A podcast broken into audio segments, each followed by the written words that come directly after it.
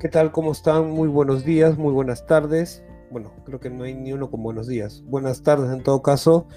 Bienvenidos a esta nueva edición de Charlas Linuxeras. Ahora transmitiendo, bueno, haciéndolas los días sábados. Eh, esta, esta misma charla, bueno, va, va, a ser grabada y posteriormente, pues, el que desee exportarla en cada uno de sus medios virtuales que tenga, bienvenido sea. La cosa es este de aprender algo más, pues, ¿no? Siempre, siempre aprendemos algo más en cada una de nuestras conversaciones. Y, y nada, este elemento. No, quería saber, ¿alguien, ¿alguien sabe de este qué es eso de KD Gear? No la tengo muy clara. sí, esa, esa de, esa no tengo de... idea. No sé qué es en realidad. Vamos a preguntarle al que sabe. A este muchacho que sabe. muchacho que sabe. A ver, uh, ¿qué es KDGR? KDGR es conjunto de aplicaciones. Eh, creado por la comunidad KD. Eh, papá, papá, toco yo mismo. Día también tiene que incluir unas aplicaciones. Pero ¿qué es eso? Bueno. Este, no sé. A ver, este. Hablamos Estuve utilizando, les cuento, para romper un poco el hielo. Eh, estaba utilizando KD Neon. Y KD Neon es, muy, muy completito. O sea, a ver, me expreso mejor. Es muy, una muy buena, excelente distribución para, para los que gusten. Pero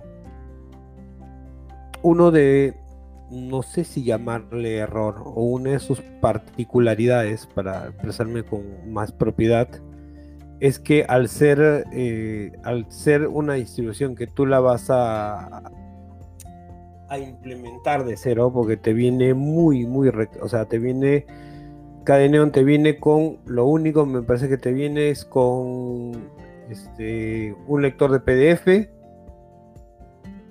y poco más, no te viene nada más. El resto viene, no te viene ni con un software de ofimática. O sea, te viene tal cual para que tú vayas este, construyendo tu distribución a, tu gusto personal. Y bueno, e, en realidad eso es bueno, ¿no? Eso es bueno porque cada uno ya va configurando su gusto, ¿no?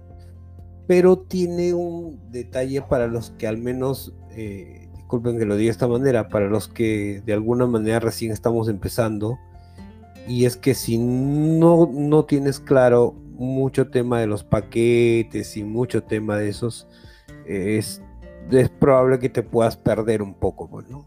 Y e, eso es lo que de alguna manera me, me, ha pasado a mí. Em, me, perdí, me perdí un poco, quise instalar, por ejemplo, VirtualBox y no lo pude instalar. Descargué, bueno, por, por un tema de, de, error, no de error, sino de, de, no acordarme bien. Por ejemplo, KD Neon está basado en Ubuntu, pero no está basado en Ubuntu 22.04. Es una de las pocas derivadas o basadas en que aún está basado en Ubuntu 20.04, la última LTS. Entonces, por ahí me dio un poco, me dio un pequeño patatus. Luego volví a configurar todo, pero eventualmente ya no, no, no me, no pudo, no, no pude agarrarle. Y no es que no, no es que no quiera aprender de esa manera, pero eh, por el, poco tiempo que manejo, bueno, ahora he estado muy activo, por decirlo así, porque he estado eh, saliendo este tema del, del COVID, ¿no? Pero ya ahora no, este, ya el lunes, por ejemplo, empiezo nuevamente a, a la chamba regular y, y ya pues ya, ya no voy a tener mucho tiempo que digamos, así que ahí vamos. Eh, ahorita acabo de terminar de, instalar para mí una de las mejores distros basadas en Plasma que, es este Neón, perdón, este Manjaro. Y ya estoy, este, ya estoy acá, ¿no? Ya estoy acá con, con nuestro querido Manjarito. Que me gusta de Manjar es que ya te viene todo para que para que tú ya trabajes y a partir de ahí ya tú puedes este bueno, es de las preferencias de cada uno, ¿no? Puedes sacarle, ponerle, cada uno de acuerdo a su gusto, ¿no?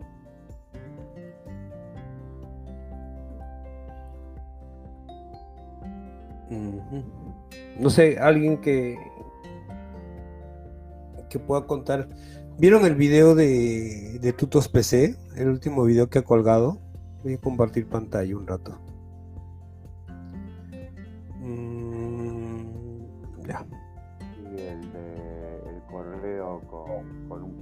falso.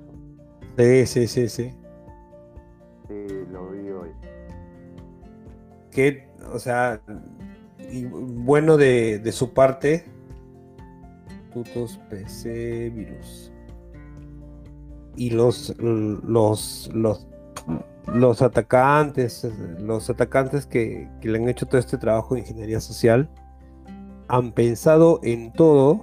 Este es el video para los que lo quieran venir, ver este, han pensado en todo porque incluso, ustedes, como les comenté el otro día, ¿no? Hay una página que se llama Virus Total. Entonces, con Virus Total, con esta página, tú puedes poner un archivo, una URL o simplemente una URL, buscar algo.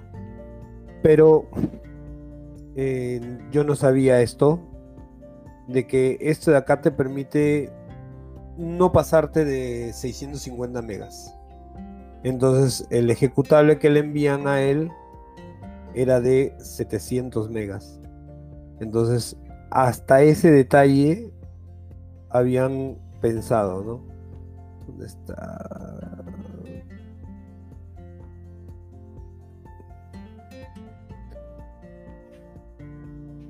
Acá está. Hasta ese detalle llegaron, de agarrar y poner a 700 eh, megas el archivo. Este de acá es el, el, esto, el PDF y, el video, ¿no? El detalle es que, como yo les había comentado la vez pasada, este, bueno, en un, en un conversatorio que tuve, de que hay muchos atacantes que y WinRAR te permite, em, tiene una función para tú eh, poder este poder compartir en un solo archivo, en un solo archivo, poder eh, sipiar, la expresión, sipiar un ejecutable, un activo malicioso o una foto con un malicioso y, un video, cualquier cosa. Incluso eh, en, un, laboratorio, la persona, el atacante, lo que hace es en un solo ejecutable tipear el... Eh, uy, empezaron los locos. Eh, em, em, cargaron en un solo archivo en un PDF, en una primero el, crearon el, el malicioso. Luego de crear el malicioso lo camuflaron, lo fusionaron con, con una foto. Y luego de camuflarlo con la foto, lo sipiaron. Pero el pata, los atacantes, configuraron el archivo malicioso para que se aperturara, para que una vez que se descomprimiera el archivo se ejecutara de frente. Entonces, eh, lo que le pasó fue efectivamente eso, de que la persona que, que abrió eh, de frente lo podía, bueno, como era un, un laboratorio controlado, entonces podías iniciar, podías eh, descomprimirlo y eventualmente infectar su, la otra máquina, ¿no? Estoy buscando el, el video, no lo, no lo tengo ahorita. por ahí lo vi a, Dani, creo que se, se metió un rato, pero se fue.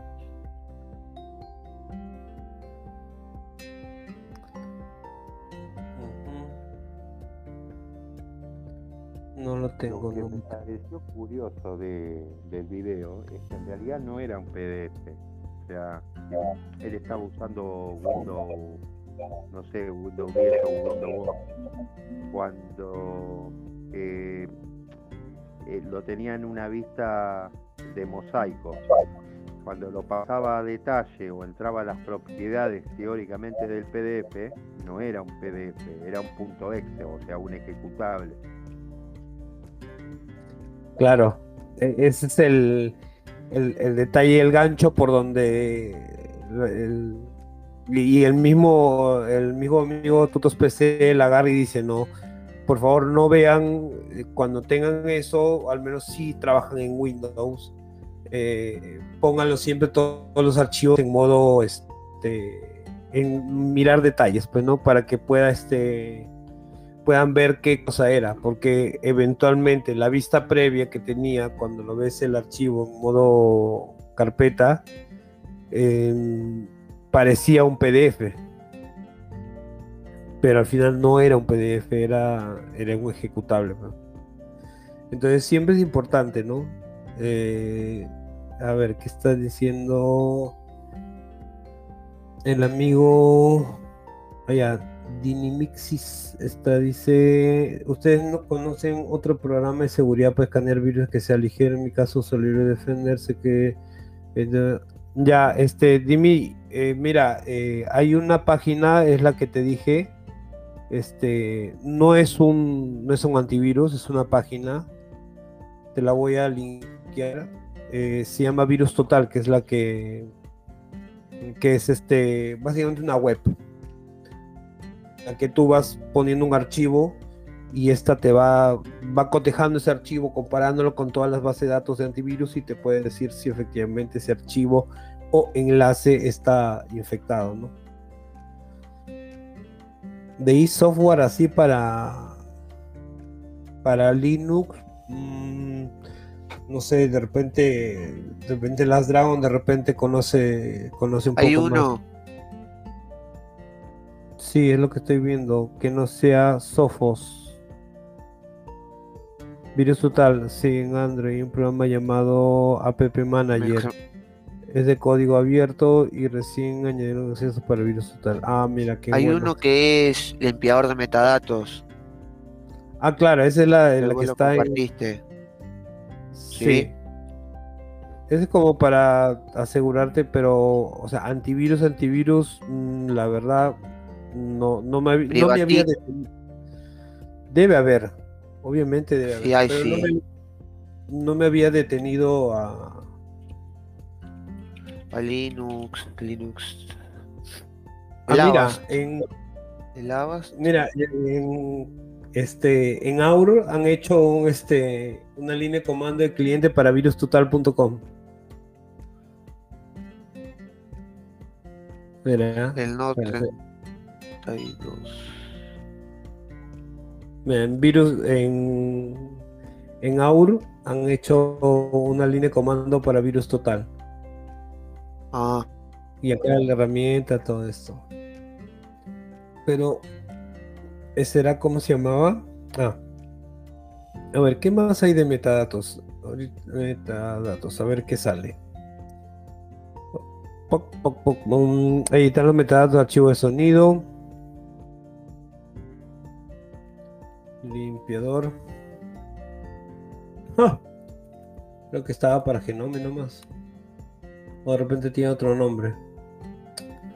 Vamos a buscarlo de ahí. Vamos a buscarlo, a ver. Ah, a ver, dice, entiendo, debe, debe haber, pero no es un tema muy recurrente por acá. Lo que me impresiona es que hay gente que no le importa usar UFW. No sé qué es UF, a qué te refieres con UFW. Sí, esto de un cliente para virus total es este el que te estoy diciendo que está en AUR, que me parece que lo están desarrollando ahí, me parece, pero no no no lo he instalado. Ah, ya. Firewall sí hay. Yo sé que hay varios clientes ahí de Firewall para, para esta situación. Uy, ahorita que me acuerdo no he compartido el enlace en... A la gente ni le importa. el, el ese, em, mira, no sé si, bueno, ya está, está sacando para Linux, ¿no?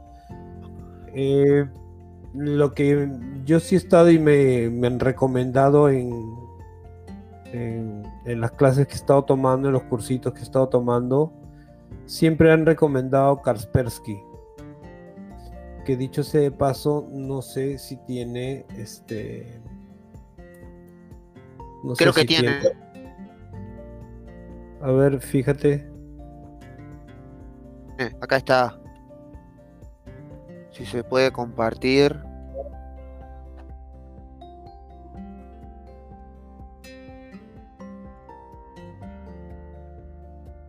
Este. Uh, endpoint Security for Linux. Bueno, yo la verdad, como le digo, no nunca me había preocupado de, de instalarle algún antivirus a Linux. Pero bueno, lo que sí me han recomendado, al menos este de los antivirus, a mí me han recomendado siempre al menos el, profesor que me enseñó me recomendó Kaspersky. No es malo, ¿no? No. Y yo no, sé, yo no sabía.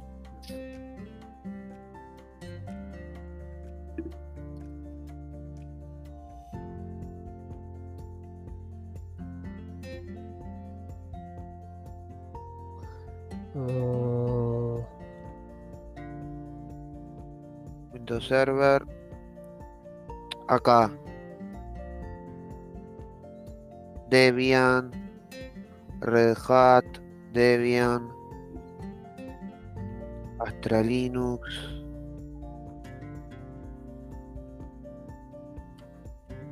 No sé si está para Arch.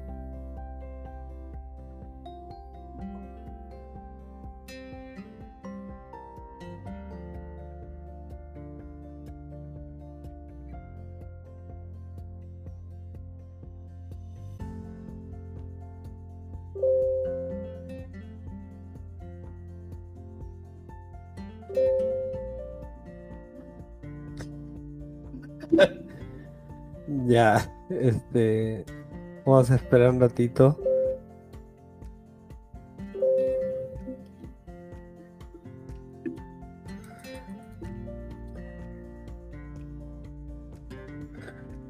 Perdón un rato, muchachas. Discúlpenme que estoy este. No sé si lo del antivirus está para otras distribuciones tipo. Debe estar. Debe estar. Yo creo que, o sea, a ver, vamos a... Eh, no sé, che. Lo que yo pienso, lo que... Igual se puede, puede hacer, sí. Igual son muy pocos los que usan antivirus en, Linux.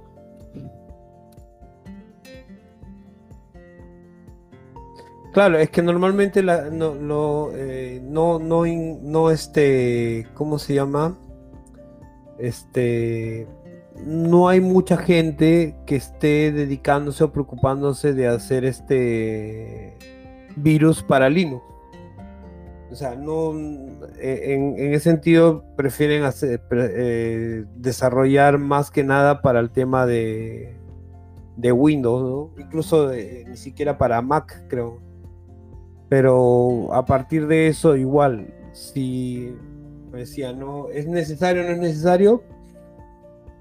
No creo que sea, o sea, a ver, no, no es que no sea necesario, pero eventualmente un antivirus también te, protege de algún tipo de malware, ¿no? Entonces, em, malware dice, es que, a ver, espérate, vamos a, vamos a ir leyendo este, para poder este, compartir. Dice, a ver, ta, ta, ta, dice ya. Sinceramente yo antes usaba antivirus poco conocido y muy potente pero que actualmente está descontinuado. Era ligero. Se llama Frog Antivirus. En ese momento conozco algún antivirus que funcione con menos de un giga. Bueno, no digo, no, la verdad no, no lo, nunca he usado. Es más, en Windows, le soy sincero, eh, no utilizado antivirus desde el año 2014. Eh, básicamente utilizaba lo que era este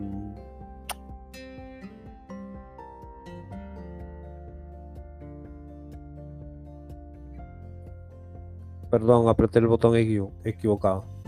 Eh, básicamente lo que utilizaba yo era este.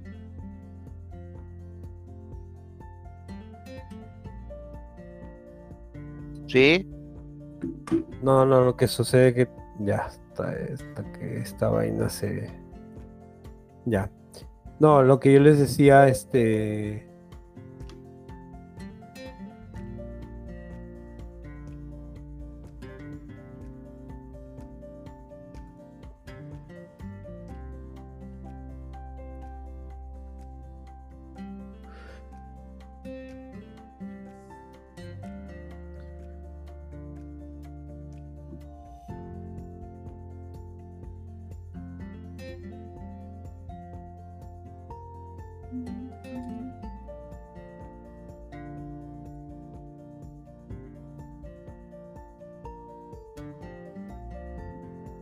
No, este. Lina está ya entrado al grupo, pero está tratando de, ingresar a la conversación. A ver si yo me salgo y le muestro cómo es. A ver, a ver. A ver, sí, porque parece que no, no, no le deja unirse, dice.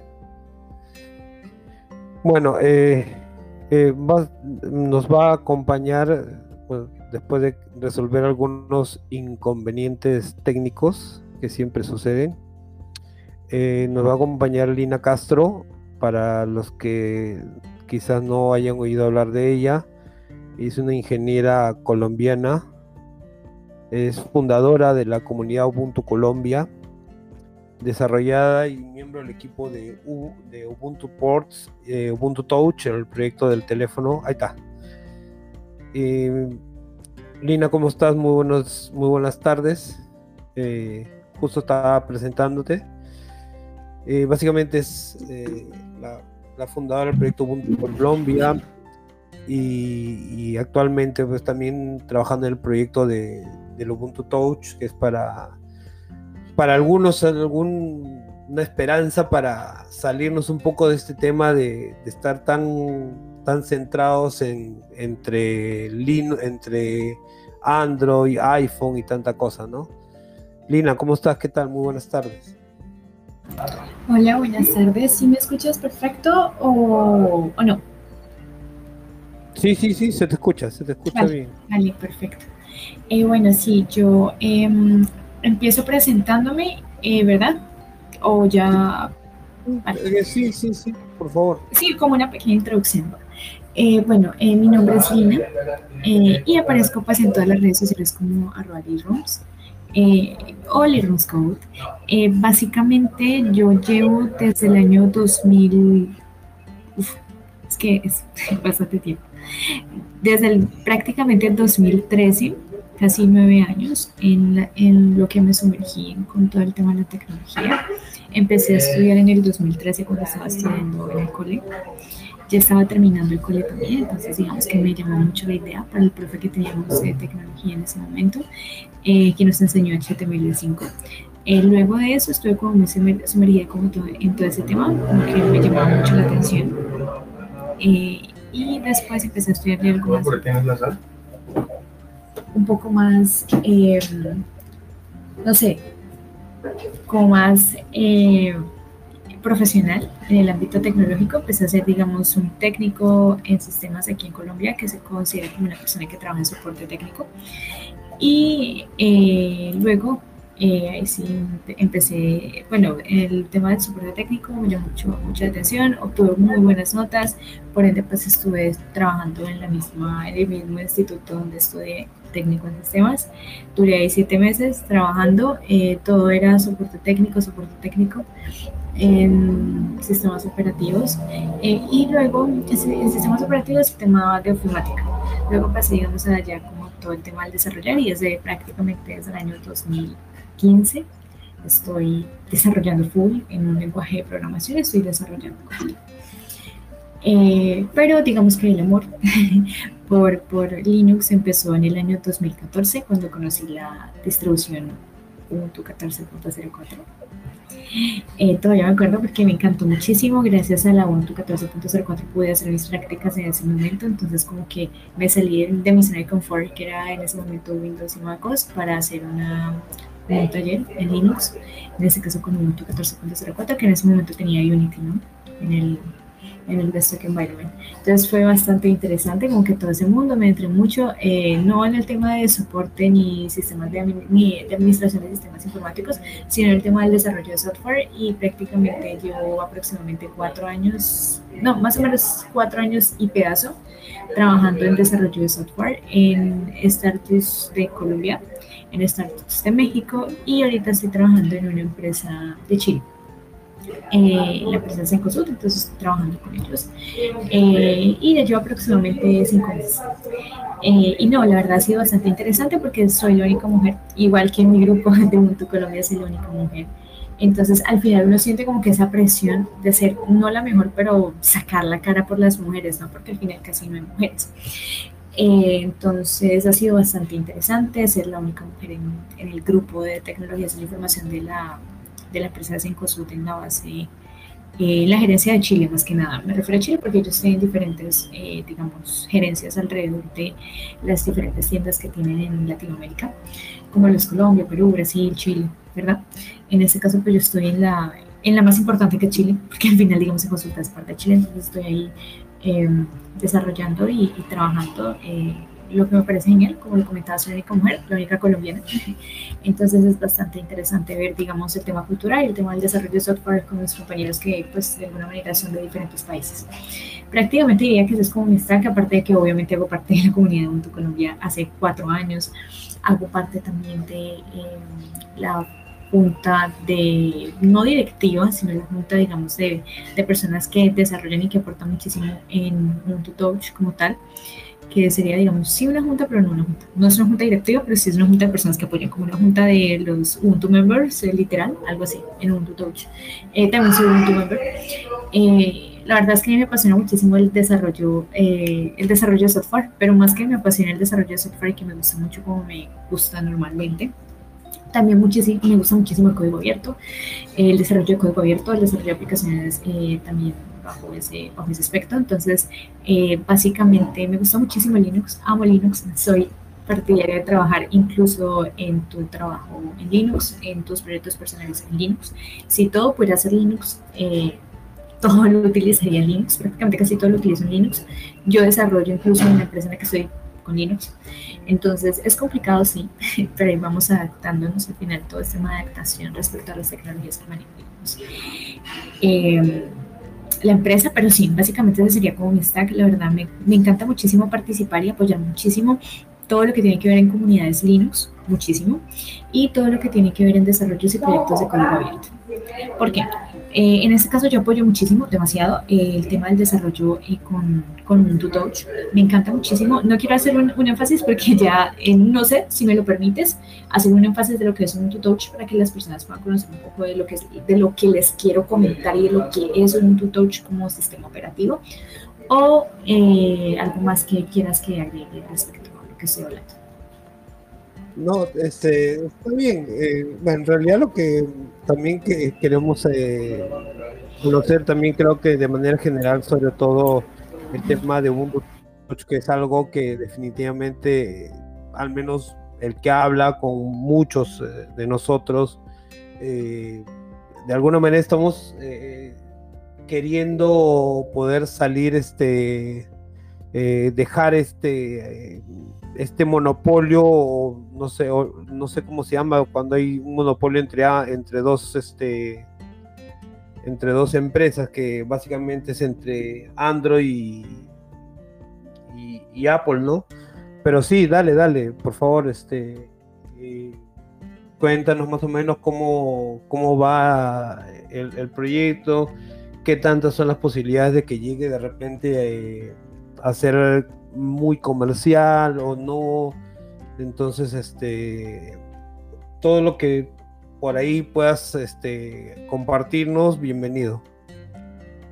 Sí, claro, mira, te cuento. Em, voy a comenzar comentándoles primero una introducción, porque al final me interesa muchísimo que conozcan la introducción de lo que es Ubuntu Touch y por qué es mejor Ubuntu Touch que otras distribuciones en Linux para móviles. Eh, más que nada, Ubuntu Touch es un proyecto que inició en el año aproximadamente 2012-2013 cuando estaba todo el boom del desarrollo de software para móviles y todo el boom de los sistemas operativos móviles y todo el boom de los celulares móviles y con pantalla táctil y, y, todas esas cosillas, eh, nació como un proyecto de Canonical, que Canonical es la empresa que trabaja la marca y los servicios de Ubuntu.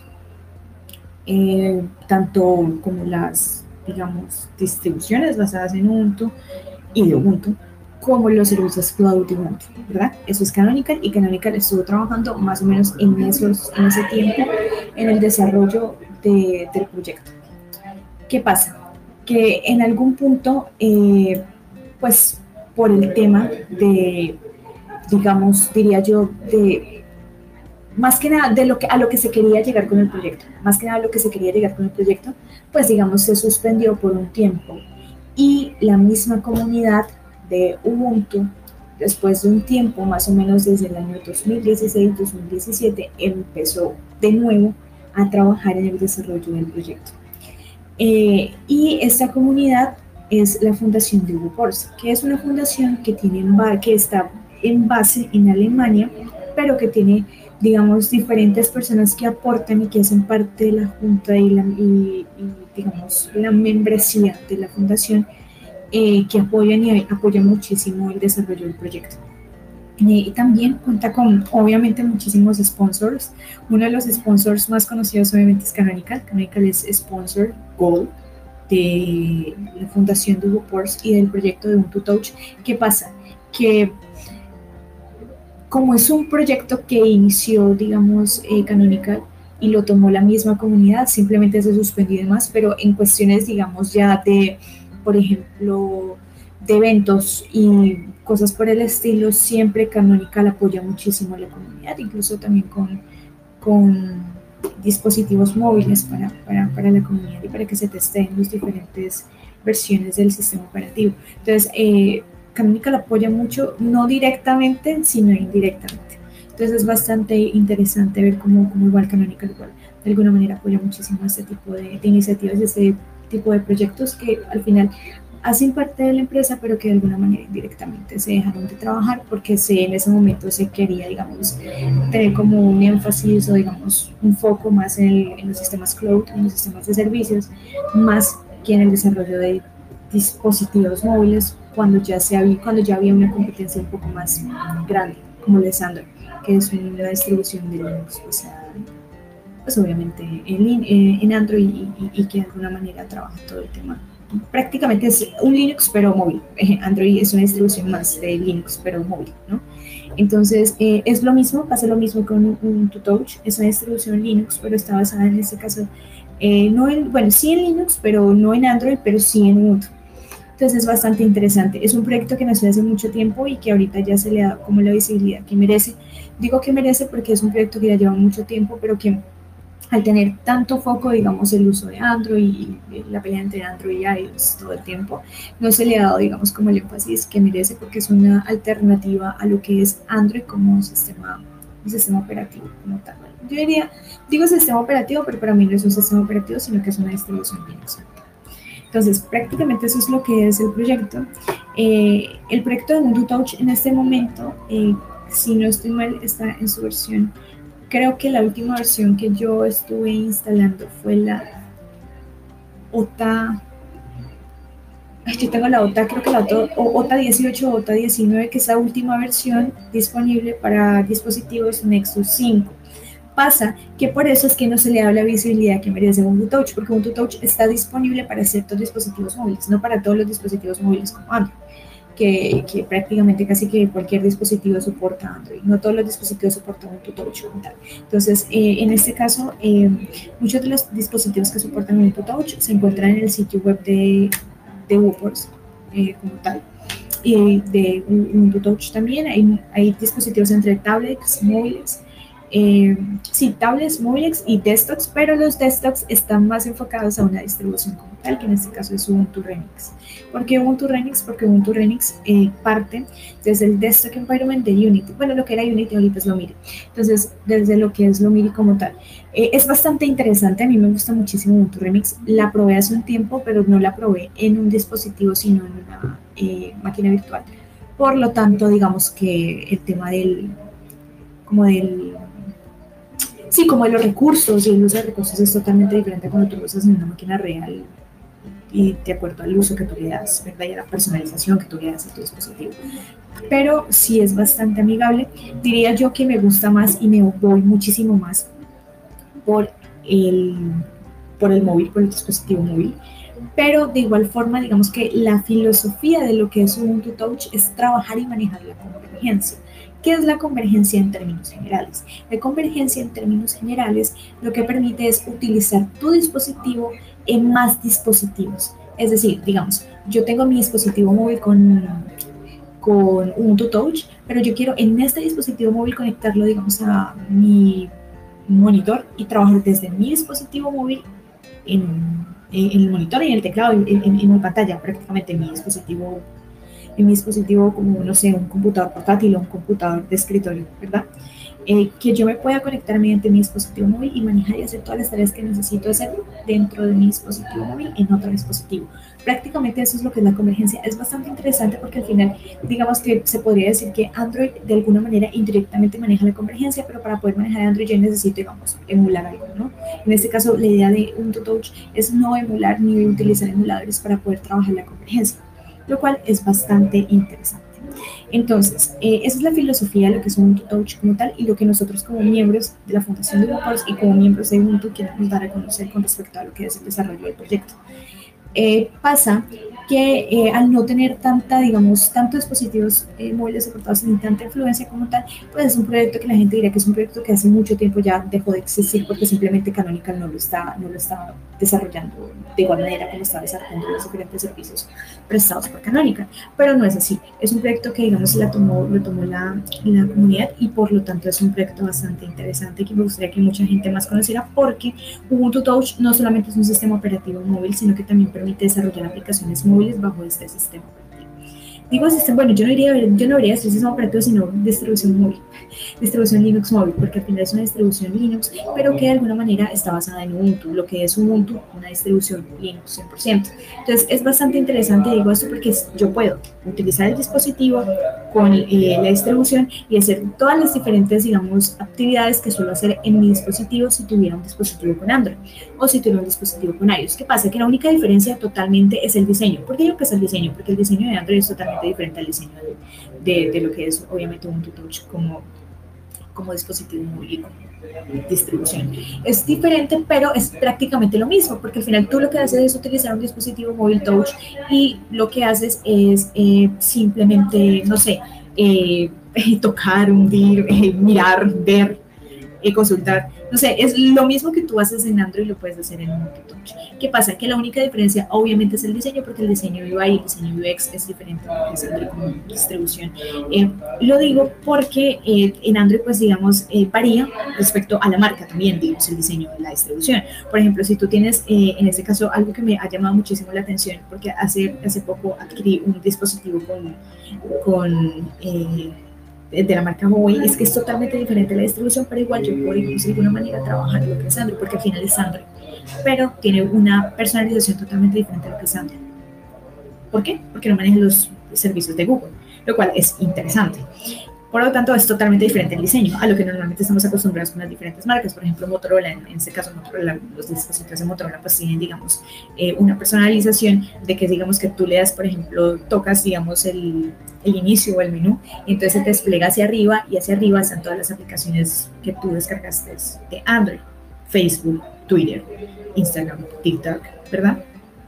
Con eh, Ubuntu Touch es diferente Con Ubuntu Touch tenemos un menú, pero es un menú, digamos, yo podría decir que el lateral izquierdo, en donde en el menú lateral izquierdo yo poseo, digamos, em, todas las aplicaciones que yo quiero que vayan en ese menú lateral. Prácticamente lo mismo que hacemos cuando estamos utilizando Ubuntu. No sé si ustedes se dan cuenta que cuando, por ejemplo, tenemos la distribución Ubuntu instalada, en este caso yo tengo una distribución Ubuntu instalada, yo tengo Ubuntu instalada y entonces yo tengo un menú que yo puedo poner lateral, eh, lateral izquierdo, lateral derecho, abajo o arriba, ¿no? Que sería como el dock, ¿cierto? El dock, eh, eh, en donde yo tengo pues todas las aplicaciones que yo quiero que vayan pre, pre, preiniciadas, ¿no? Que cuando yo, digamos, le digamos, clic a ese botón o le dé clic a esa aplicación, pues me aparezca la, la aplicación de una, sin necesidad de yo tener que ir al menú o buscar la aplicación, ¿no? Pasa lo mismo, solamente que está en un menú lateral izquierdo.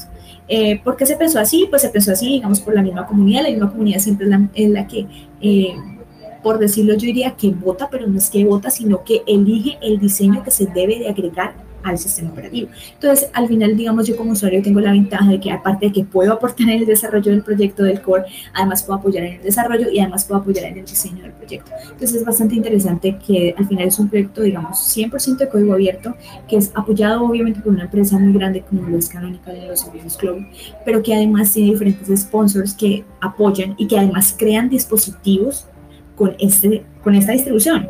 Lo digo porque tenemos, digamos, dos empresas, una de ellas es Fines 64, que muchos lo, que muchos lo conocen porque no solamente saca, digamos, dispositivos con, con Ubuntu Touch, sino que además saca, eh, digamos, dispositivos con otras distribuciones Linux, como lo es, por ejemplo, la distribución, en este caso móvil de KDE, que Fines 64 estuvo realizando, no sé si hace un año o hace dos años, digamos, un dispositivo diseñándolo con la distribución que soportara esa distribución de Linux.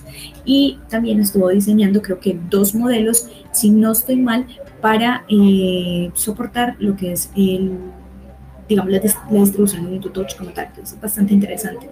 Pero Fines 64 no es la única empresa. La otra empresa que también apoya muchísimo, eh, digamos, y crea, digamos, un dispositivo 100% desde cero, no digamos un dispositivo soportado que anteriormente tenía Android y ahorita está soportado y que se le puede instalar un punto touch, no, sino 100% desde cero, o sea, con la arquitectura y todo desde cero, es eh, Vodafone.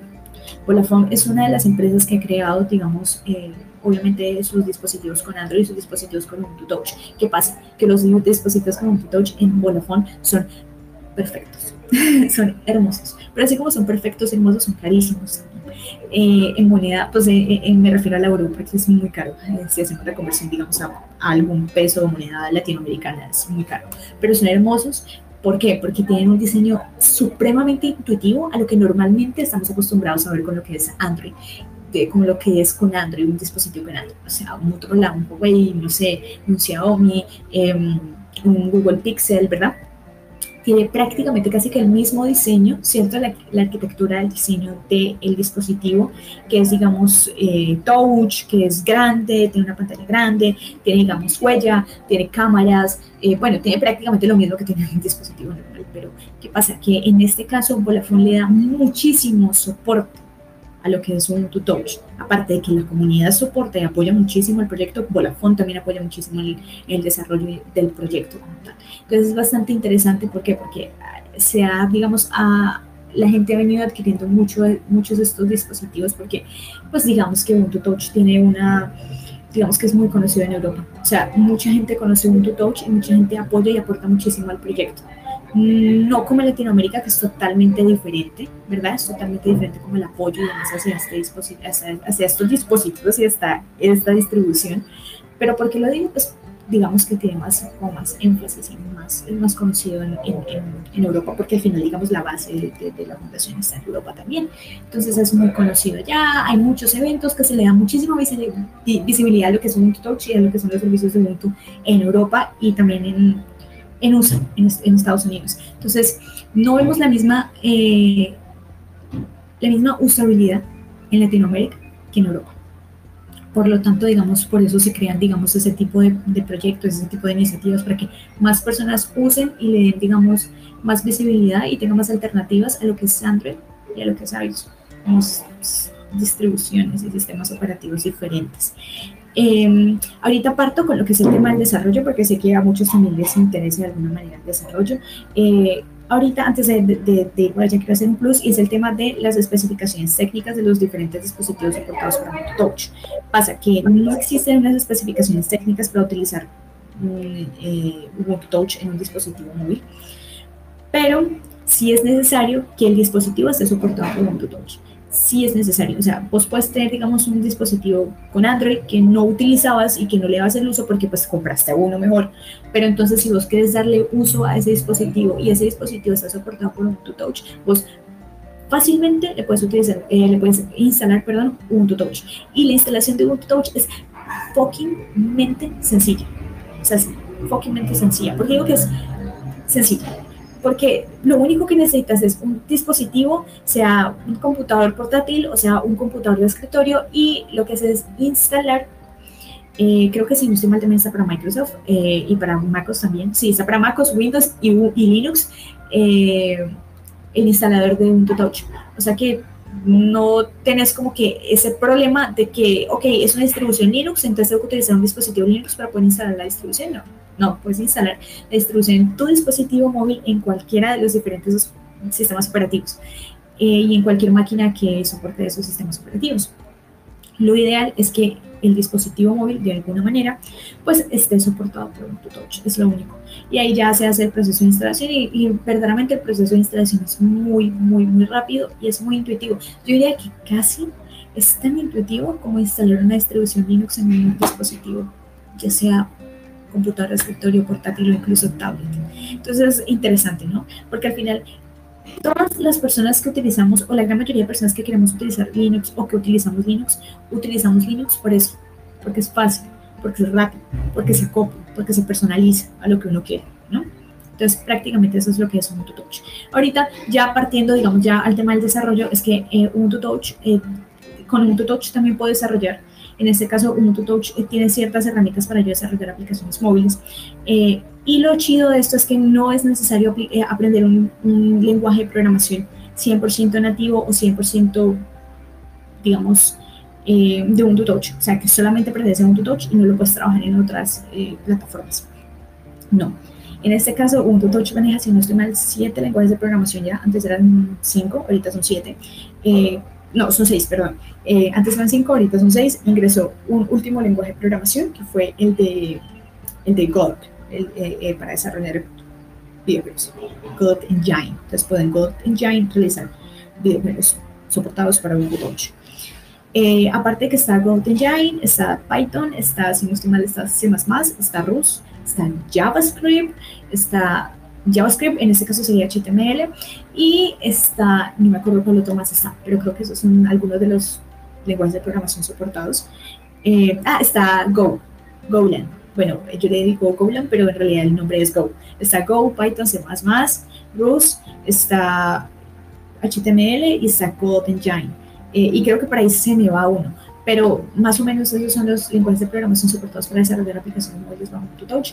El que más uso y el que más doy visibilidad es JavaScript, porque normalmente siempre se le da más ah, ok, ya, se me, se me quedó uno, QML, se me ha olvidado QML. Eh, QML es una interfaz gráfica para desarrollar aplicaciones eh, front, pero también se puede utilizar QML con Python, QML con C++, QML con Rust, QML con, con JavaScript y QML con Go. O sea, puedo utilizar QML para realizar una aplicación front 100% front, sin utilizar el lenguaje de programación al lado del back, o sea, al lado del server, y eh, puedo utilizar QML al lado del back también, o sea, el server, como tal. Eh, que en este caso sería el lenguaje de programación que soportan conexiones a bases de datos, como Golang, Python, C++, Rust, ¿verdad?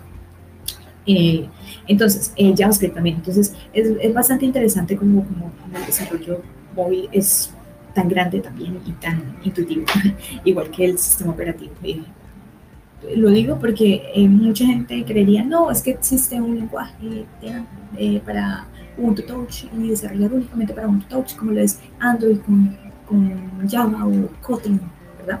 En este caso, nativamente para trabajar Android. O iOS, que es eh, Swift, o Objective-C para desarrollar aplicaciones nativas, o JavaScript. Eh, para desarrollar aplicaciones civiles. Pero en este caso no, Ubuntu Touch eh, no tiene, digamos, un lenguaje nativo 100% para trabajar y desarrollar bajo ese sistema operativo como tal, eh, sino que solamente tiene, digamos, esos lenguajes soportados. y yo le hago mucho énfasis a JavaScript, de hecho yo también tengo una, una aplicación en, la tienda de Ubuntu. Eh, y la hice con JavaScript eh, en el front, 100, meramente y 100% front. pero en este caso, con el desarrollo en JavaScript, soporta los tres los cuatro frameworks de JavaScript, que es React, Vue, Angular, React Vue Angular y Svelte para desarrollar aplicaciones eh, móviles con Ubuntu Touch.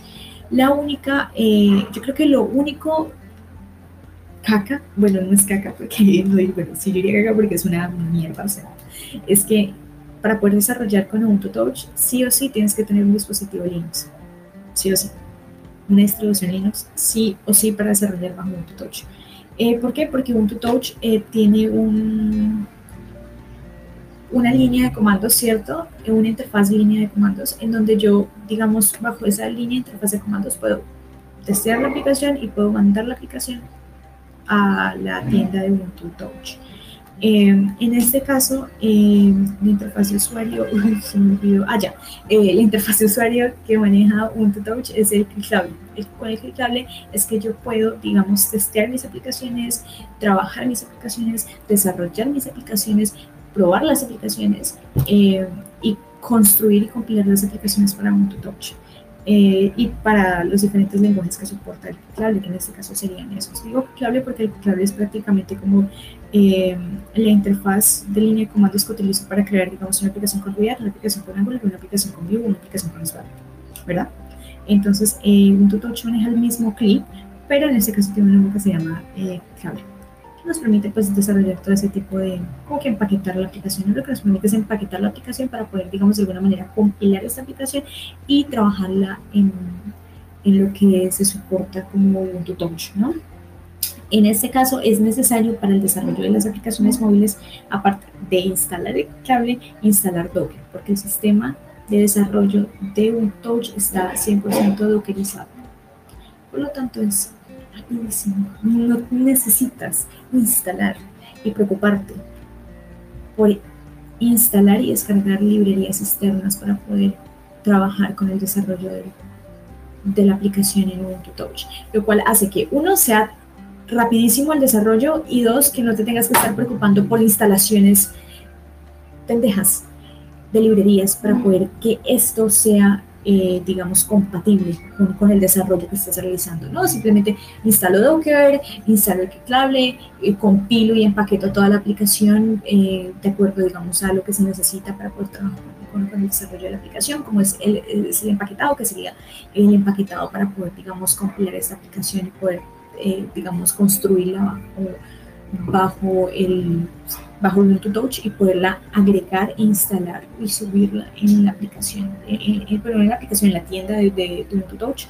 Y además cuenta con un SDK, el mismo SDK que tiene Android, el mismo SDK que tiene iOS para correr las aplicaciones en los diferentes dispositivos soportados por Touch. Pero en este caso yo no necesito instalar el SDK, digamos, desde un IDE o desde una librería externa, no, con Docker ya es suficiente.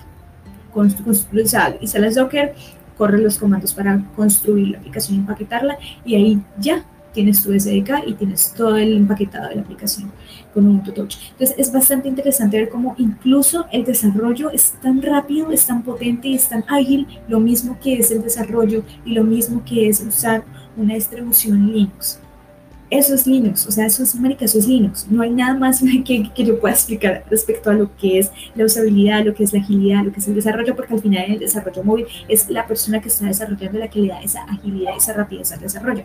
Pero cuando tú estás desarrollando y tienes herramientas que te permiten desarrollar de esa forma, es perfecto.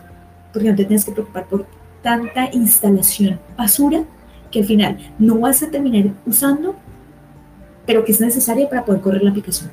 ¿Sí me voy a entender? Por eso es importante eh, conocer un poco de estas herramientas, son totalmente diferentes a lo que venimos eh, las personas desarrollando con los diferentes lenguajes de programación en las diferentes empresas.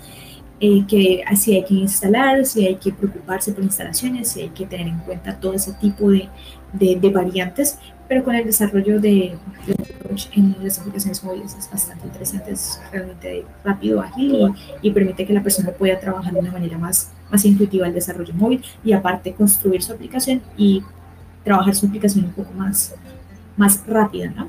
Que al final es lo que, es lo que se busca cuando desarrollas.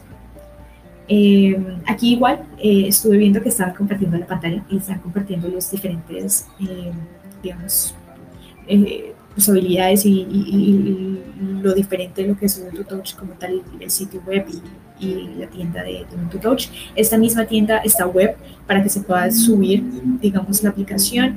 la aplicación pasa por un filtro también, un filtro, digamos, de, de la aplicación, de, pues, de, de la tienda y además pasa por un filtro de la comunidad. Entonces, si vos ponemos, vos por ejemplo pones que esta aplicación es para mayor de, mayores de 18 años, debe pasar el filtro de la tienda y además el filtro de la comunidad, que pues el filtro de la comunidad tiene un, un grupo en, en, Telegram, que es por si de alguna manera te presenta algún error. Entonces pasas ese filtro, que es el filtro de la comunidad y es el filtro también de, de la tienda. Eh, el soporte el soporte y el testing de los, de, pues digamos, del proyecto y de los proyectos se encuentra todo 100% en Telegram.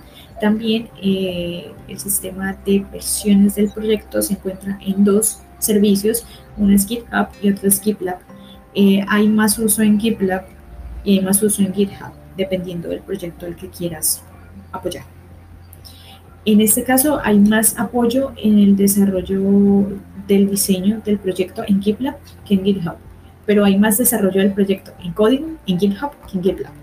Entonces está como migrando todo el proyecto de GitHub a GitLab y así sucesivamente para trabajar, digamos, solamente en, em, en proyectos 100% eh, libres y que de alguna manera no generan pues ese, ese, esa como esa incompatibilidad de lo que es el desarrollo de código abierto, el desarrollo libre con proyectos de código abierto y en base en código abierto. Eh, ¿Qué más les podría decir? El soporte, aparte que, digamos, el, proyecto se encuentra alojado en esos dos servicios de, de manejo de. También igual está el soporte en Telegram para el tema del testing, que digamos está el soporte en, para las personas que hablan español y para las personas que hablan inglés. Eh, tienen el mismo nombre, UPORS English para las personas que hablan en inglés y UPORS Spanish para las personas que hablan en español y que necesitan un soporte en español o que necesitan un soporte en inglés. Eh, también hay un, no sé si es un grupo, sí creo que es un, no, un canal, sí, un canal, tiene un canal en inglés, no en español, pero sí en inglés, en donde continuamente se suben, digamos, las QA de las preguntas que normalmente se solucionan a la comunidad cuando hay algún problema o algún error en el desarrollo del mismo proyecto. Eh, en, la miembro, en los miembros de la Junta Directiva de WordPress también hay Telegram, pero ya es full para los miembros solamente de esa fundación. Em, ¿Qué más les podría comentar? Sí, prácticamente digamos que casi que todo el soporte técnico se encuentra en Telegram y también se encuentra en los foros de las aplicaciones de, del foro de WordPress.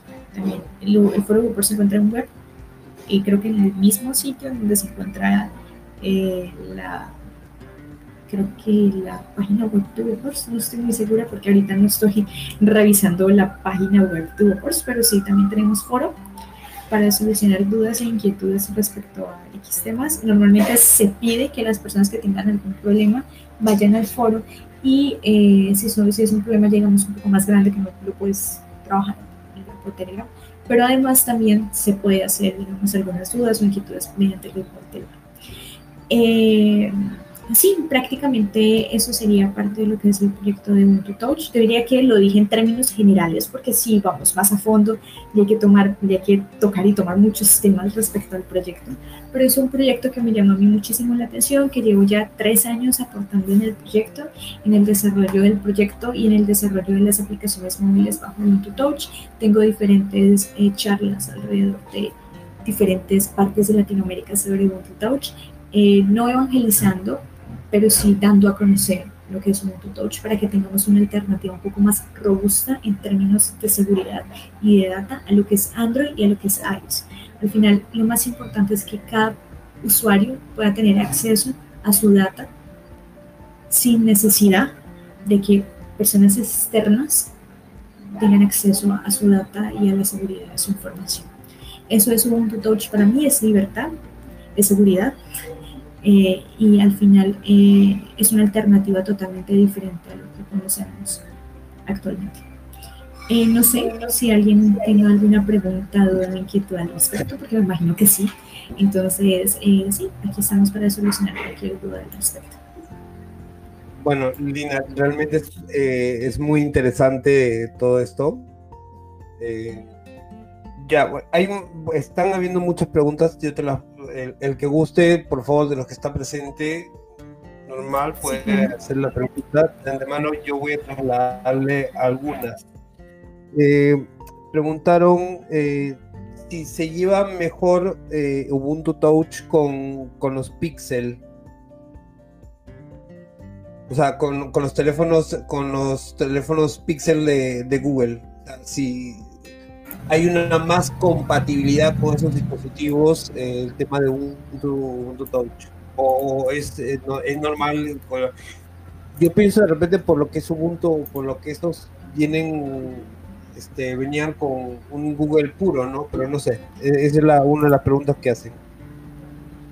Bueno, prácticamente yo diría que si el dispositivo está soportado bajo Ubuntu Touch, o sea, sí va a funcionar bien. Yo, de hecho, tengo un dispositivo, en este caso no un Pixel, pero sí un dispositivo de Google que anteriormente tenía, digamos, una distribución Linux como tal, que es el Nexus 5, y a mí me funciona perfectamente Ubuntu Touch, sin problema. Incluso con el tema de la SIM card, incluso con el tema de mis contactos, incluso con el tema de las aplicaciones móviles. Entonces me funciona perfectamente para lo que yo necesito. Ya eso ya depende de la persona de acuerdo al uso que le dé, ¿no? Eh, pero normalmente sí no hay problema si ese dispositivo está soportado bajo un touch. Si el dispositivo no está soportado bajo un touch, pues obviamente no va a tener un buen uso y no va a tener una buena experiencia de usuario de la persona que lo va a instalar porque le va a salir alguno que otro error en el tema de instalación. Por lo tanto, es importante siempre tener en cuenta si el dispositivo es soportado o no es soportado. Pero normalmente sí funciona perfecto. De hecho, hay un dispositivo que está al 100% con, en términos de desarrollo y en términos de testing, que hace parte de uno de los, digamos, de, de, de uno de los, de una de las versiones de Google Pixel, que es el Pixel 3A, 3A, 3A y 3A, 3, 3A y 3A XL, perdón, que es uno de los dispositivos que tiene un soporte del 100%. Cuando tiene soporte del 100% es que le funciona a toda la perfección, no hay problemas con, con ese dispositivo. Ay, ay, ay. Eh, de ahí, eh, bueno, eh, preguntan también si es, tiene la, es la misma base de ARM, de los procesadores ARM de los que utilizan este, en móviles. Sí, es el mismo. Mm, ya. Eh, lo otro, me dicen, ya, dicen, en referencia a la seguridad del dispositivo como sistema en sí, ¿tiene alguna diferencia con, eh, con respecto a Android? O sea, eh, básicamente creo que ya sé por dónde va, ¿no? La, la cantidad de, de, de, dispositivos que pueden ser este, en Android es más fácil, por decirlo así, que le entre un malware, un virus sí. o qué sé yo, ¿no? Pero en, en, en, tema de seguridad, ¿cuál, ¿qué tanto es la diferencia con respecto a Android?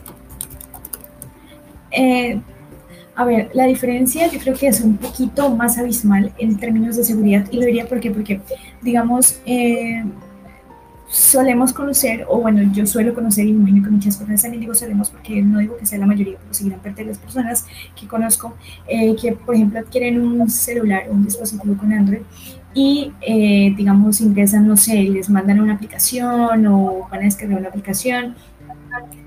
En este caso me refiero a descargar una aplicación craqueada, eh, eh, como digamos una aplicación craqueada podría ser una, no sé, Spotify, que es la que suelen craquear mucho, o digamos, eh, craquear me refiero, digamos, a que es utilizar la aplicación con un parche que te permita utilizar esa aplicación de forma gratuita sin necesidad de tener que pagar una suscripción, ¿no? Eso es craquear. Entonces, eh, en Android normalmente las personas suelen craquear aplicaciones, ¿cierto? ¿Y qué pasa? Que cuando se craquea algunas de esas aplicaciones, eh, esas aplicaciones pueden contener, digamos, algún tipo de, de virus, como es eh, esos virus que de alguna manera pueden tener acceso a tu data o a tu información y la pueden compartir a terceros. Esa es una de las grandes diferencias que tenemos con Ubuntu Touch. En Ubuntu Touch todavía no está permitido, o sea, sí para algunos dispositivos, pero no para todos los dispositivos. Uno de esos dispositivos es Vodafone, pero normalmente no, digamos, normalmente no es tan común ver ese tipo de, de craqueos en las personas o craqueos en los dispositivos. Em, digo por qué, porque eh, digo porque tiene acceso y no acceso a ese tipo de aplicaciones. Porque eh, en este caso eh, con Android podemos, digamos, tener acceso a las aplicaciones con extensión APK, que son las aplicaciones propias de Android. En este caso, Ubuntu Touch no soporta ese tipo de extensiones, pero se está haciendo una, bueno, una me trae excepción, una excepción con los dispositivos como, digamos, Nexus 5 y los Vodafone que tienen, digamos, un proceso, en este caso, que se está desarrollando con White para trabajar aplicaciones Android dentro del dispositivo de Ubuntu Touch, pero no, normalmente no está para todos los dispositivos móviles soportados. Por lo tanto, digamos que en este momento no hay ese tipo de problema en cuanto a en cuanto a términos de craquear y en cuanto a términos de obtener, digamos, ese tipo de virus, ¿no? Que es cuando craqueas una aplicación móvil. Eh, esa diría yo que es una de las diferencias. Otra de las diferencias es que, por ejemplo, es un dispositivo que tiene que está basado en, en Ubuntu o en Linux, por lo tanto es muy hay muy poca probabilidad de que existan virus, muy poca probabilidad de que existan. Eh, por lo tanto, digamos que en términos de seguridad y en términos de compartir tu información es muy poco probable que eso pase. otra, de, otra de las diferencias en términos de Android, yo también quería de iOS, es que eh, mm, no hay, digamos, quien restringe, bueno, sí hay, que, sí, sí, hay, sí hay restricción en cuanto a aplicaciones y en compartimiento de la información de esa aplicación, porque para eso se realiza un filtro, el mismo filtro que realiza Android para digamos, obtener información y para revisar y, hacer algo con esa información, pero no es, digamos, como tan, como que tan fácil es el acceso a terceros a tu, a tu información. Por ejemplo, eh, los contactos, digamos, no se sincronizan con tu cuenta de, bueno, sí se sincronizan con tu cuenta de, bueno, no, sí, no, o sea, sí se pueden sincronizar con tu cuenta de Google, pero normalmente se sincronizan más con la SIM card, o sea, con tu tarjeta para guardar la información de tus usuarios.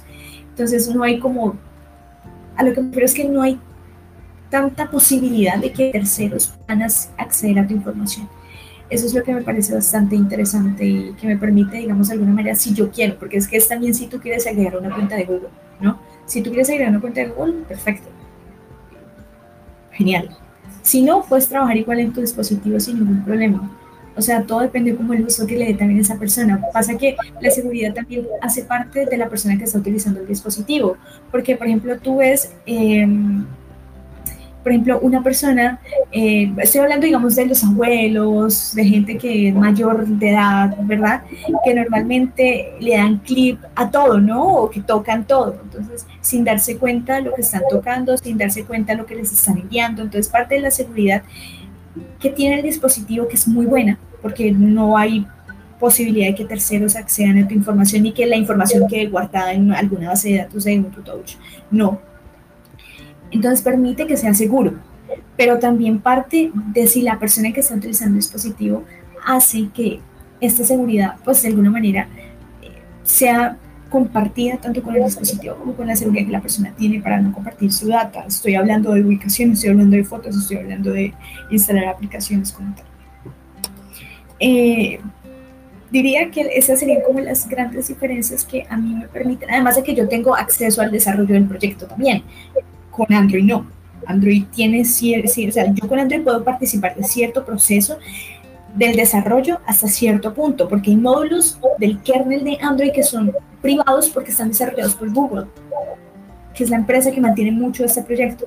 Por lo tanto, no puedo participar en cierto desarrollo de acuerdo a, lo que yo quiera ver o conocer del proyecto, lo que no pasa con un prototipo. Por eso diría yo que la seguridad es un poco más buena en términos generales de lo que estamos acostumbrados o actualmente lo que conocemos como Android iOS en términos de desarrollo del proyecto, del core del proyecto y en términos de, de seguridad del proyecto. O sea, de que es o sea, que queda como que a la libertad de la persona si quiere utilizar cuentas de Google, si quiere utilizar y sincronizar cuentas de, no sé, de Hotmail, o sea, todo depende de la persona.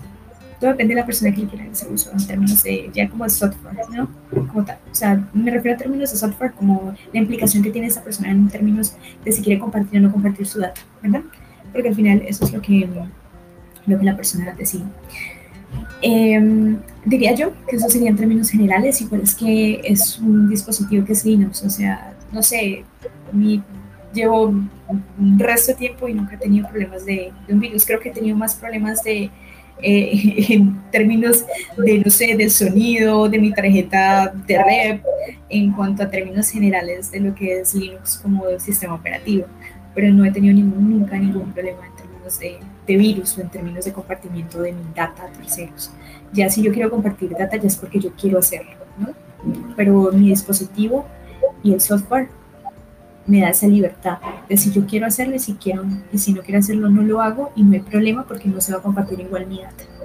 Eso es a lo que voy en términos generales en cuanto a seguridad de la, del proyecto y de las aplicaciones.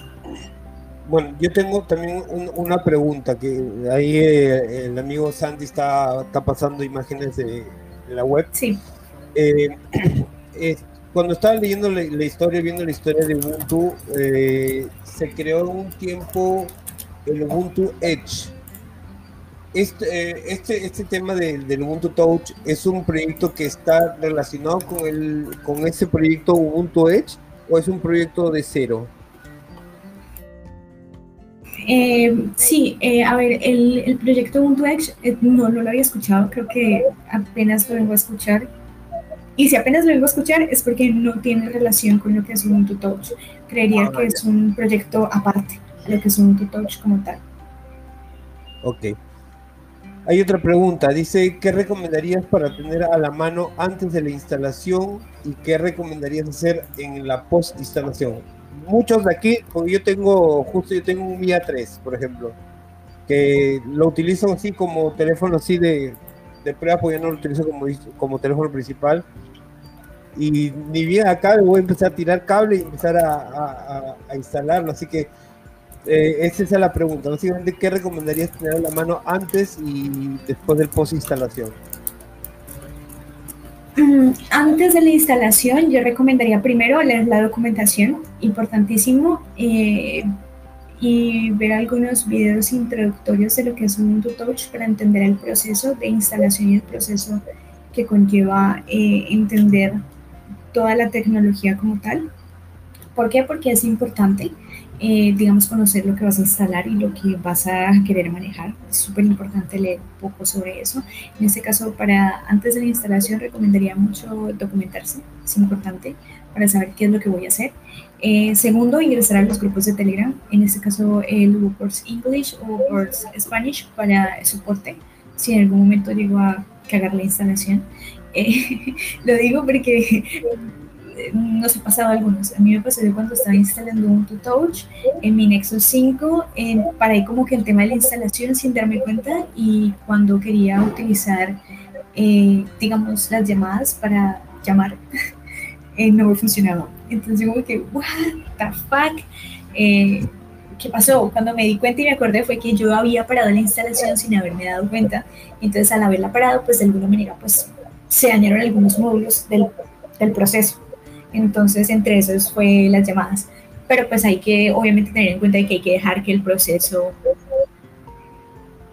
ande normalmente, ¿no? Que, que, que continúe su proceso sin apagarlo, sin hundir absolutamente nada, ningún botón o tocar algún algo. Simplemente dejar que eso, digamos, que, que él realice su función y, y su proceso en términos de instalación. Eh, eso, digamos, recomendar muchísimo que se documenten respecto a lo que es Ubuntu Touch eh, como distribución Linux.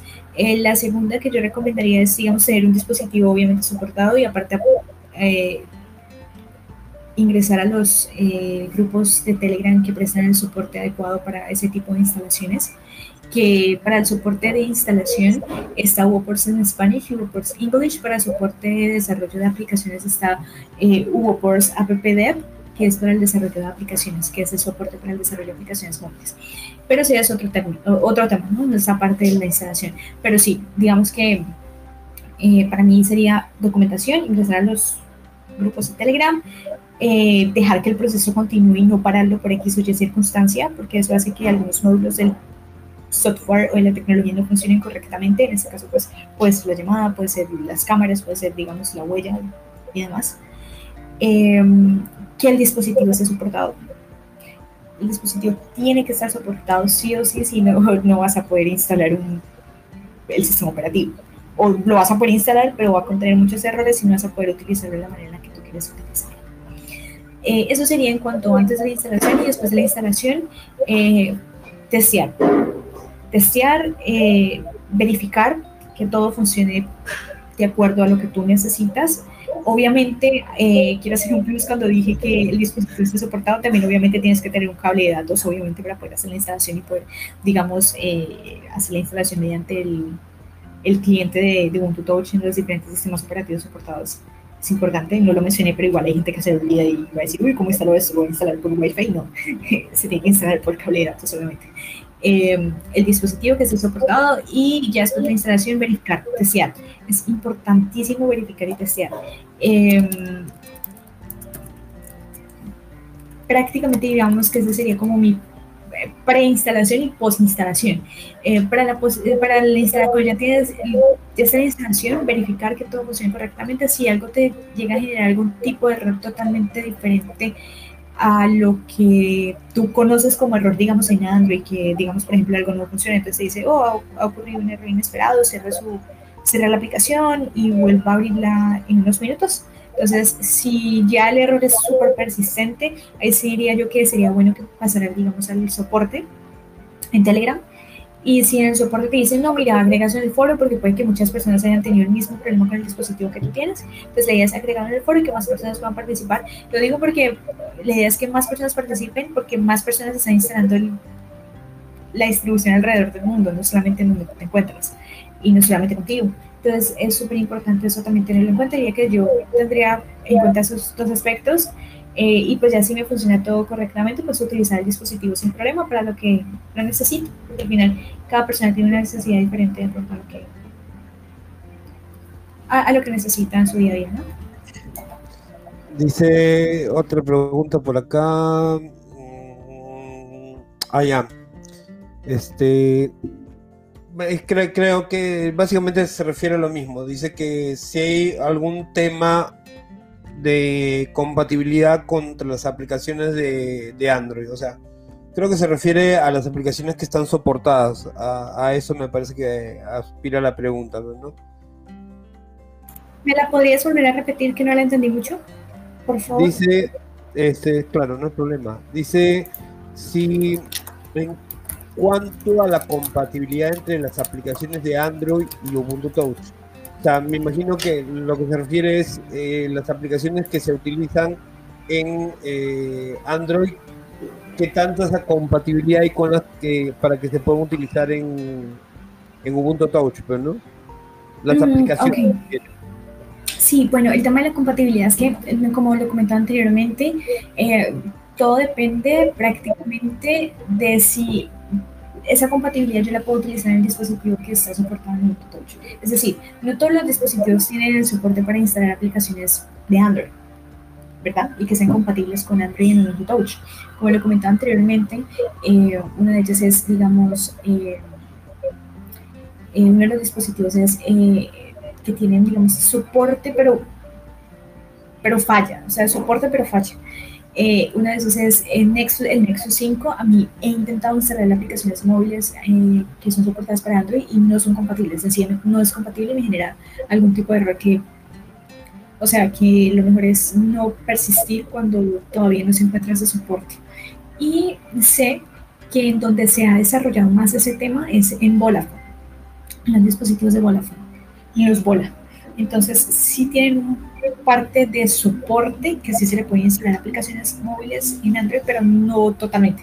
O sea, sí se puede y se ha trabajado, creo que en la última versión se trabajó en ese aspecto, pero no en todos los dispositivos. ¿Por qué lo digo? Porque pues los Vola tienen más soporte por la empresa de Vodafone y los ingenieros de Vodafone y los ingenieros de Ubuntu Touch. Entonces hay más, o más soporte en ese aspecto.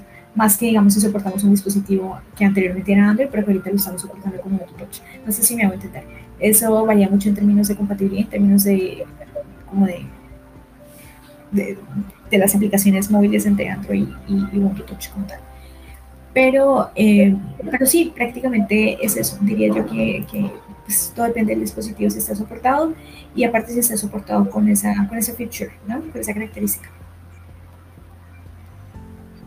Mm, ya, este de aquí dice.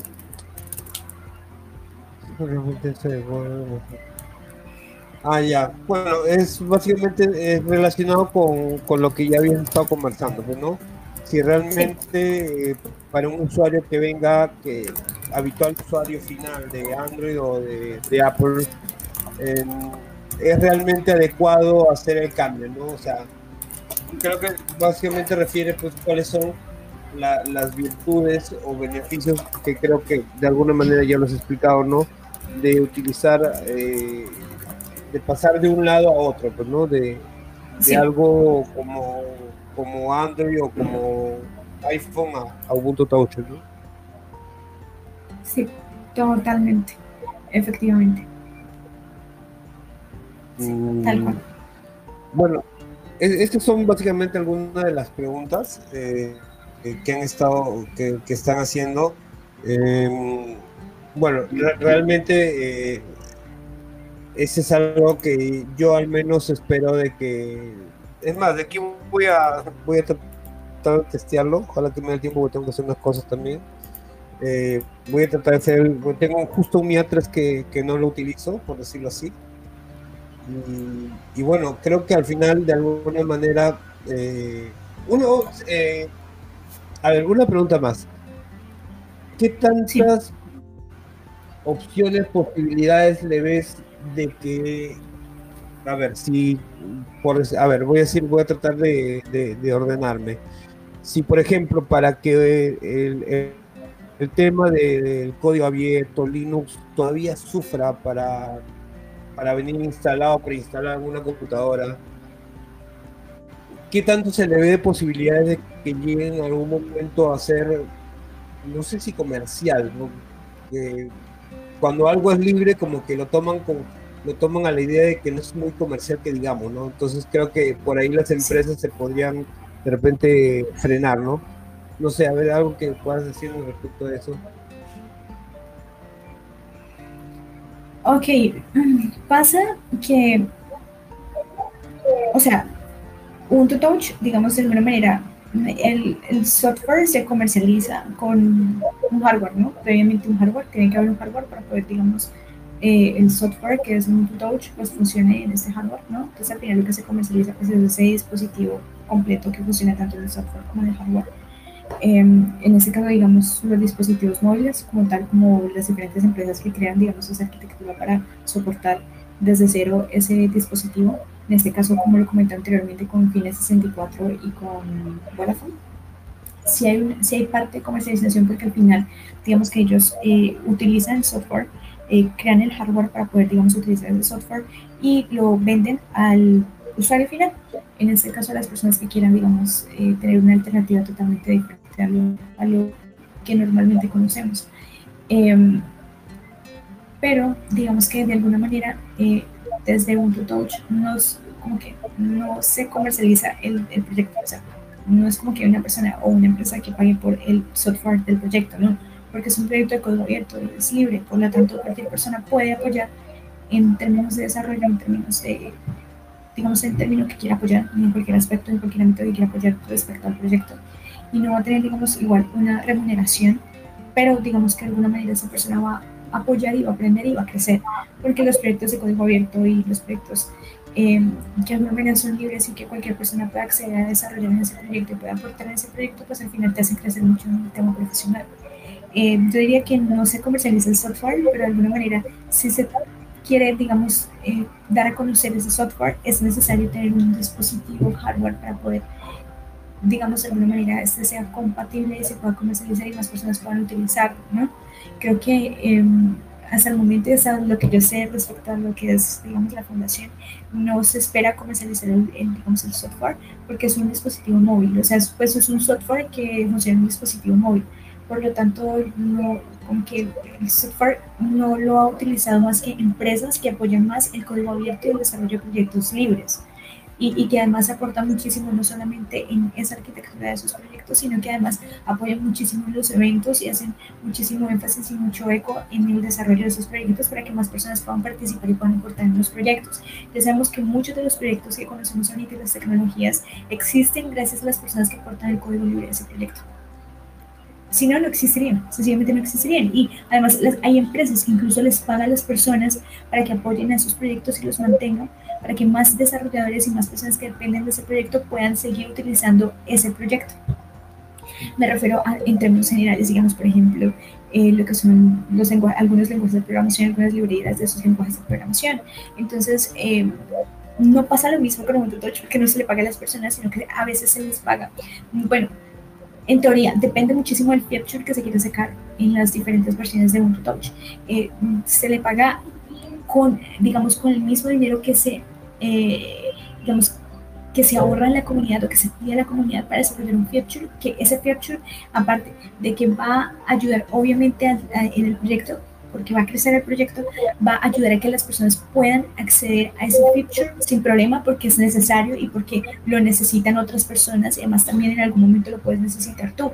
En este caso, por ejemplo, uno de los features que yo sé que se pagó, digamos, desde la fundación a, digamos, a ingenieros eh, que hacen parte de la comunidad, pero que ya digamos se le paga porque digamos es un feature que no se pudo aportar desde la comunidad, eh, o sea, como un feature que la comunidad no pudo desarrollar, sino que realmente se le pagó a una persona para que lo pudiera desarrollar, es el tema del instalador. El instalador sí se le pagó, digamos, a, a, como a dos personas, si no estoy mal, en Europa, para desarrollar algunos features del instalador y que fuera compatible con ciertos dispositivos. Eh, por lo tanto, digamos que no se comercializa porque al final no, no, se le, o sea, sí se paga para que se desarrolle, pero no se comercializa como, digamos, como que vendo esto para, no, sino que se ayuda a que más personas puedan tener la necesidad de apoyar esos proyectos y puedan tener la necesidad de, de alguna manera, acceder a esa característica que en algún momento era necesaria o que es necesaria para que pueda tener una usabilidad un poco más, más digamos, directa a lo que se necesita, ¿no? Eh, digamos que eso se hace en términos generales en la fundación, pero no digamos que se le paga a las personas que hacen parte de la fundación para que aporten al proyecto. No es algo que es eh, voluntario y que es algo que las personas si quieren hacerlo lo hacen y si no lo hacen, pero al final digamos que es la misma comunidad la que ha mantenido el proyecto, la misma comunidad la que ha desarrollado el proyecto, la misma comunidad la que ha hecho crecer el proyecto. No hay entes gubernamentales que, digamos, apoyen el proyecto y que den dinero.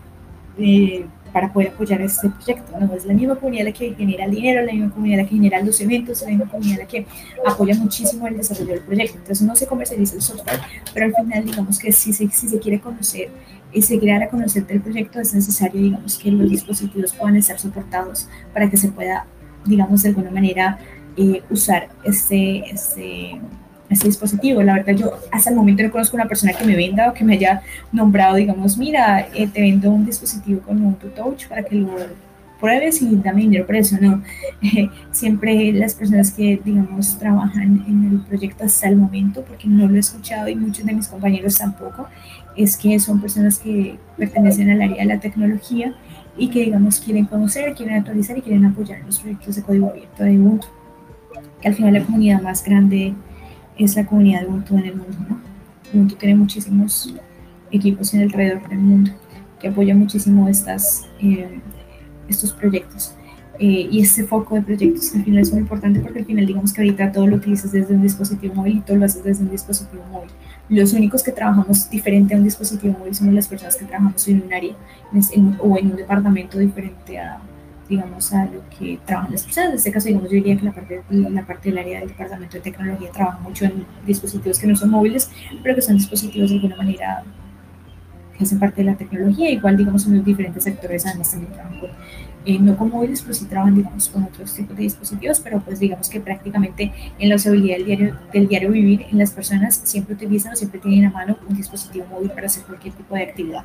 En este caso, incluso hacer dinero, un tipo de dispositivo que tengan las personas, pero no, realmente por el momento digamos que no se ha, eh, no se ha querido digamos, comercializar hasta el momento el proyecto eh, y esperamos que no suceda porque al final es un proyecto que es parte de la comunidad y es un proyecto que tomó la comunidad, entonces no, por el momento no hay como eh, todavía como que llegar a ese punto, todavía no hemos llegado a ese punto ni siquiera en, en, la junta, ni siquiera directiva, ni en la junta de las personas que apoyan digamos, el proyecto, son los trusted, así la fundación. Eh, hasta el momento lo que estamos es apoyando el proyecto 100% y, y, que más personas lo puedan conocer, más personas lo puedan usar, más personas lo, puedan instalar y más personas pues, puedan darlo como tal a conocer en los diferentes países, que es lo que queremos llegar. Aparte de los países de, de, la Unión Europea, también queremos llegar a los países de Latinoamérica porque al final hay un nicho grande entre el uso de dispositivos Android y dispositivos iOS.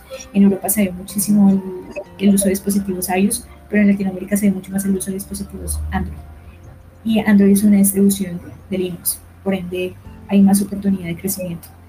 Eh, pero sí, eh, hay, es, es, un proyecto que muchas más personas están conociendo, es un proyecto que se encuentra en desarrollo todavía, no es un proyecto que se ha terminado porque lo que queremos es poder, digamos, eh, con el instalador, poder instalar el software en cualquier dispositivo, sea iOS o sea Android, y que cualquier persona pueda utilizarlo. Incluso, pues digamos, tenemos un apoyo como tal, que es un, eh, un apoyo de una empresa muy grande que es Bola, eh, bueno, Vodafone es la, la, empresa y, no, la empresa es Bola. Ah, no, no, no, los dispositivos son Bola, pero la empresa es Vodafone. Entonces sí, tenemos apoyo de Vodafone, Net, Netflix y otros, otras empresas grandes que apoyan muchísimo el desarrollo del proyecto y en eventos nos apoyan 100%. Entonces creo que al final eso es lo que, lo que buscamos, no comercializar, sino que más personas puedan conocer el proyecto y puedan apoyar y puedan tener, digamos, esa libertad de saber en qué punto se encuentra el core del proyecto y en qué punto puede apoyar el desarrollo del core del proyecto, que es lo que no tenemos acceso las personas que utilizamos eh, un dispositivo con Android o con iOS. Este, Lina, mira, acá estoy mirando justo en la página web. Eh, estoy en productos soportados. Hace referencia al PinePhone. El PinePhone, disculpad mi, mi ignorancia, no era, eh, estaba también ya trabajando, creo, con, con Manjaro, me parece. Sí, y con KDE. O sea, ellos tienen un soporte de, digamos, de, para los dispositivos, bueno, para las distribuciones Linux. Ya sabemos que la distribución Linux Android, junto Touch, la de KDE también, no me acuerdo, creo que se llama KDE Mobile, y la de Manjaro, que creo que es Manjaro Mobile, si no estoy mal, y si no falla, creo que también hay otras más, pero que no me acuerdo el nombre, pero eh, digamos que, bueno, la empresa Fines 64, Fines 64 eh, apoya estos proyectos porque la misma comunidad hace que la gente se enamore y quiera quiera utilizarlos, ¿no? Entonces, en este caso, digamos, eh, hay desarrolladores que hacen parte de, digamos, del desarrollo de Cademo y que también hacen parte del desarrollo de Ubuntu. Entonces, entre esos mismos desarrolladores se apoya muchísimo el desarrollo de, las alternativas de, de, las distribuciones Linux para móviles, ¿no? Eh, pero sí, sí hay un, sí, digamos, fines 64, sí, creo que hay creo que es que por eso es que no sé muy bien, no tengo muy claro cuándo fue el lanzamiento del dispositivo Mobile, que hacía parte de la empresa de FIN 64. No me acuerdo, pero sé que, no me acuerdo la fecha, pero sé que FIN 64 sacó un modelo que soportaba la distribución KDE Mobile.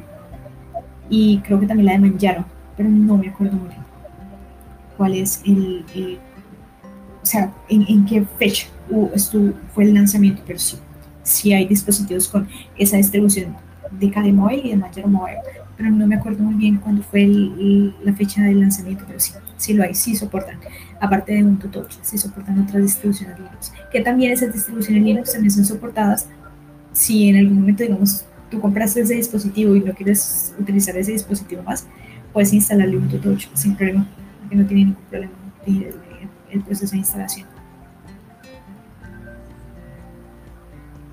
Y de soporte. Pues, eh, eh, bueno, de, verdad es, es, impresionante todo este tema de, del Ubuntu Touch.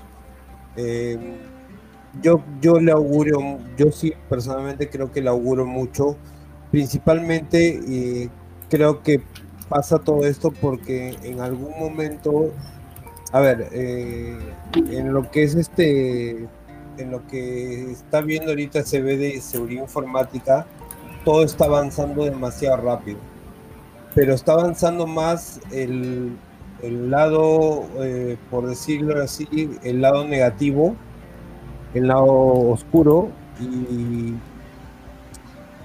yo pienso que en algún momento eh, va a avanzar tanto el, tema de la tecnología y las maneras como tienen algunos de, de realizar ataques, todo esto, que va a terminar por generar una necesidad de tener dispositivos, de utilizar dispositivos que nos den un poco más de seguridad o tranquilidad al momento de usar, de, de, usarlo, ¿no? Hablo bien. Entonces yo pienso de que por ahí pasa, eh, obviamente hay muchos que por entusiastas del tema del código abierto, del software libre y todo esto, creo que sí va a ser, es ya, como tú mismo lo estás comentando, pues es, una opción que, que, ya se está dando. Y yo pienso de que en algún momento, como digo, más que por tema de, de la misma necesidad de la gente de querer utilizar algo que le va a dar un poco más de tranquilidad o seguridad yo pienso de que van a terminar pegándose al proyecto de, que, de que van a terminar este... Eh,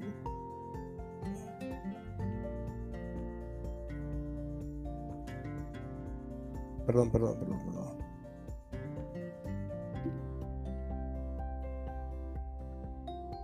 Este, y, y eso, pues, ¿no? Em, no sé, si alguien eh, desea hacerle alguna, alguna pregunta, algo, eh, bienvenido. Lina, te agradecemos bastante el, apoyo que hayas estado con nosotros. Y no sé si alguien tiene alguna pregunta más, algo que, que hacerle, por favor, estamos ahí para, para todos.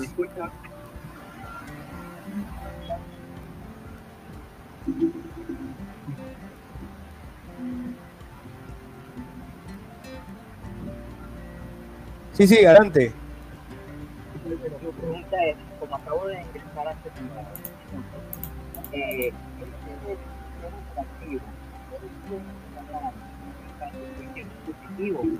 a móvil, serían los requisitos,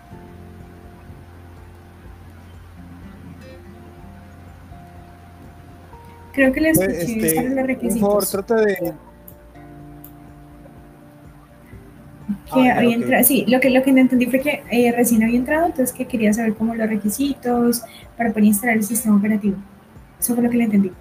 Eh, bueno, realmente los requisitos y las especificaciones técnicas lo comenté al inicio, y fue que no es necesario, digamos, hasta el momento en Ubuntu Touch no hay unas especificaciones técnicas para, digamos, instalar el dispositivo.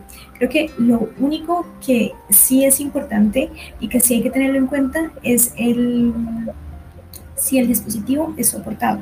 Si el dispositivo es soportado por el por el sistema operativo sí lo puedes instalar independientemente de las especificaciones técnicas que tenga tu dispositivo. Es decir, si tiene 2 GB de RAM, si tiene 1 GB de RAM, si tiene 4 GB de RAM, si tiene un procesador como sea de Snapdragon o, o digamos eh, tiene huella o tiene cámara, digamos que ese tipo de especificaciones no, no son importantes. Lo importante es que se pueda correr el, eh, la distribución en el dispositivo es lo más importante. Las especificaciones técnicas varían muchísimo del dispositivo porque hay dispositivos que, eh, digamos, son del año 2014, 2015, hace hace mucho tiempo, como hay dispositivos que hace poco tienen un soporte, porque tienen, eh, digamos que son dispositivos que hace poco tienen un soporte que hace poco digamos, eh, hubo, digamos, como que ese soporte para ese dispositivo. A lo que me refiero es, por ejemplo, digamos, tenemos un dispositivo que del año 2018-2019 que tiene soporte con Ubuntu Touch. Es un dispositivo que tiene buenas especificaciones técnicas. Si lo comparamos con dispositivos que tienen especificaciones técnicas del año 2013, 14, 15, como el de un Nexus, ¿verdad? Como el Nexus 5, 3, 4, ¿verdad? Entonces, eh, las especificaciones técnicas varían muchísimo del dispositivo móvil y varían muchísimo, eh, digamos, del soporte del dispositivo al que tú quieras instalar en tu eh, yo diría que las especificaciones no son importantes, lo importante es que sea eh, soportado, es lo único que es importante.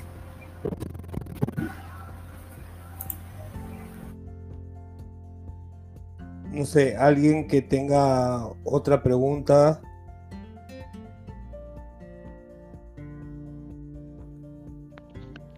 Sí, yo quisiera preguntar eh, eh, si se puede instalar en tablet.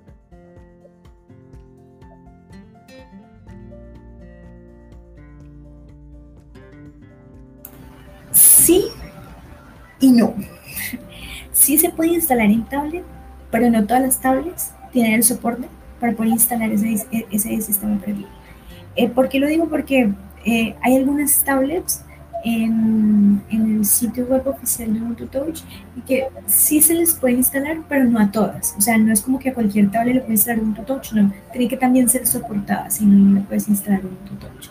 Pero si hay otra distribución que no me acuerdo el nombre, no lo tengo presente, ahorita lo busco y, y te lo paso. Eh, es una distribución que sí se le puede instalar, digamos, es una distribución Linux que se le puede instalar a cualquier tablet. Es buenísimo. Yo la estoy instalando en un, en un directo hace un tiempo eh, y me gustó muchísimo porque aparte de que lo puedes instalar en tu tablet, también lo puedes instalar en un dispositivo normal, o sea, en un desktop, en un computador de escritorio, en un computador portátil. No me acuerdo muy bien el nombre de la distribución, pero ahorita la busco y, y la escribo por el grupo porque es muy buena. Eh, es una alternativa eh, si el dispositivo no soporta Ubuntu Touch, pero es una distribución Linux que así se le puede instalar, es diferente a Android. Entonces es muy, muy buena y tiene un diseño muy intuitivo.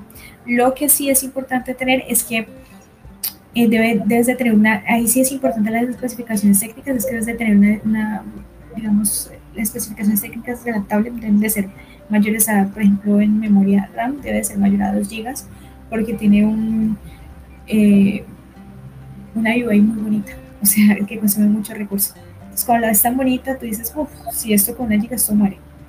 Literalmente, o sea, ya como que ya te visualizas que va a morir. Pero si es mayor a 2 GB de RAM, incluso en las especificaciones mínimas de la distribución piden que sea mayor a 2 GB de RAM, pero es una alternativa diferente a así eh, por el momento el dispositivo que tienen no es soportado con un Touch. Es una distribución Linux que permite desarrollar, bueno, instalar bajo tablets, pero es Linux, no es Android. Android también es Linux, pero me refiero que no es Android, es diferente, es una alternativa. Eh, no me acuerdo el nombre, pero es muy bonita.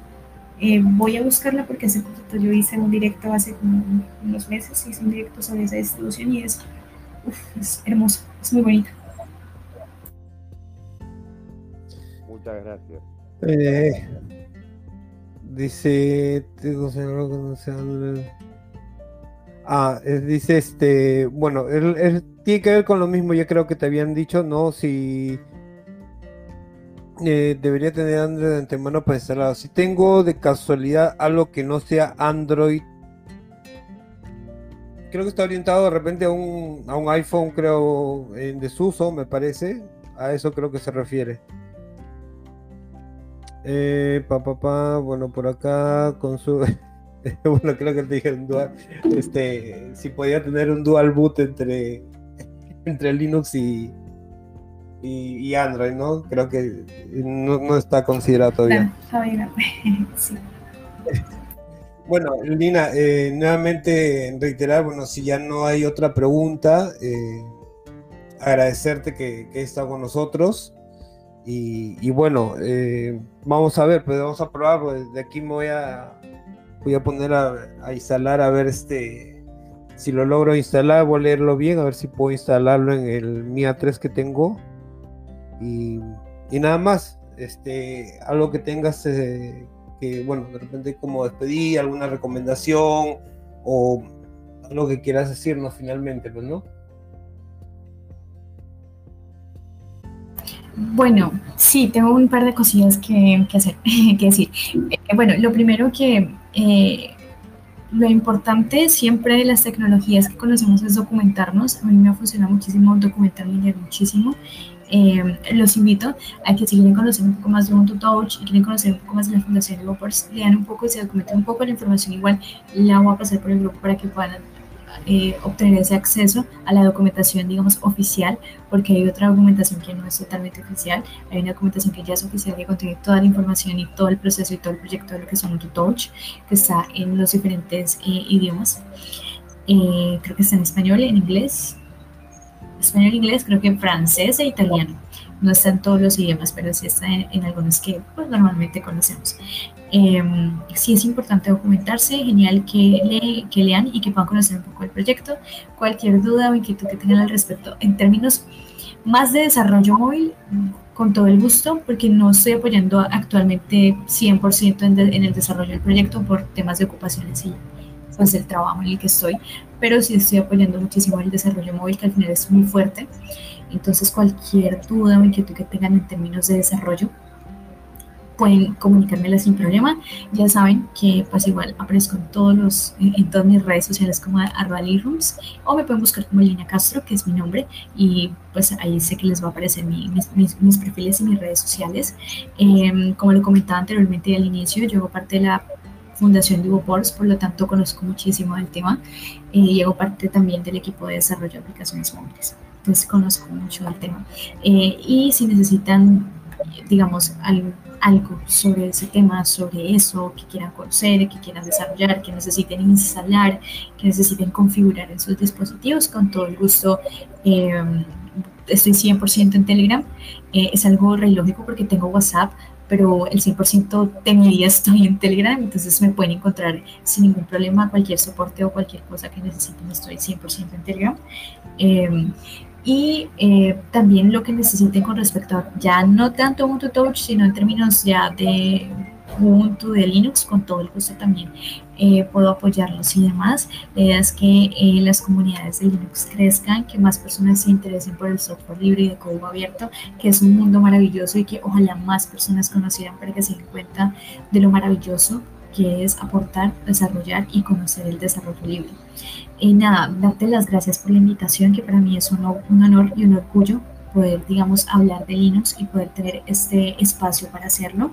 En cualquier cosa, como le comentaba, pueden encontrarme en todas mis redes sociales, aparezco como arroba y con todo el gusto estaré, digamos, eh, ayudándoles en temas de soporte y en el tema que necesiten y en el aspecto que necesiten en términos de desarrollo eh, y en términos también no tan de desarrollo. Entonces, Em, cualquier cosa, estoy a, sus órdenes, a todas las personas que nos estén escuchando y que, y que quieran de alguna manera conocer un poco más del proyecto.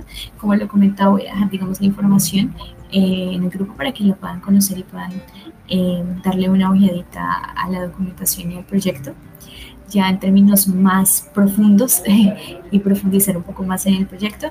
Y nada, lo que sea que necesiten, aquí estoy. Eh, les mando un abrazo y un saludo gigante desde Colombia. Eh, y cuídense mucho la verdad. Muy muchas gracias por, por, por, la participación y por el espacio. No, gracias a ti, Lina, y nuevamente gracias por habernos acompañado y haber sido partícipes de, estas charlas.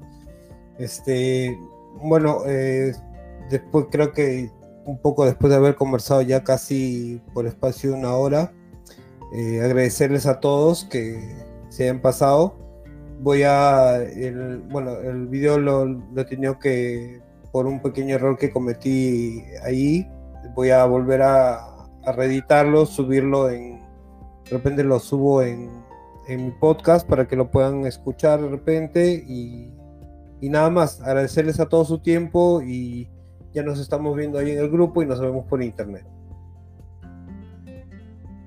Listo, cuídense bastante y ya nos estamos encontrando. Buenas tardes. Chao.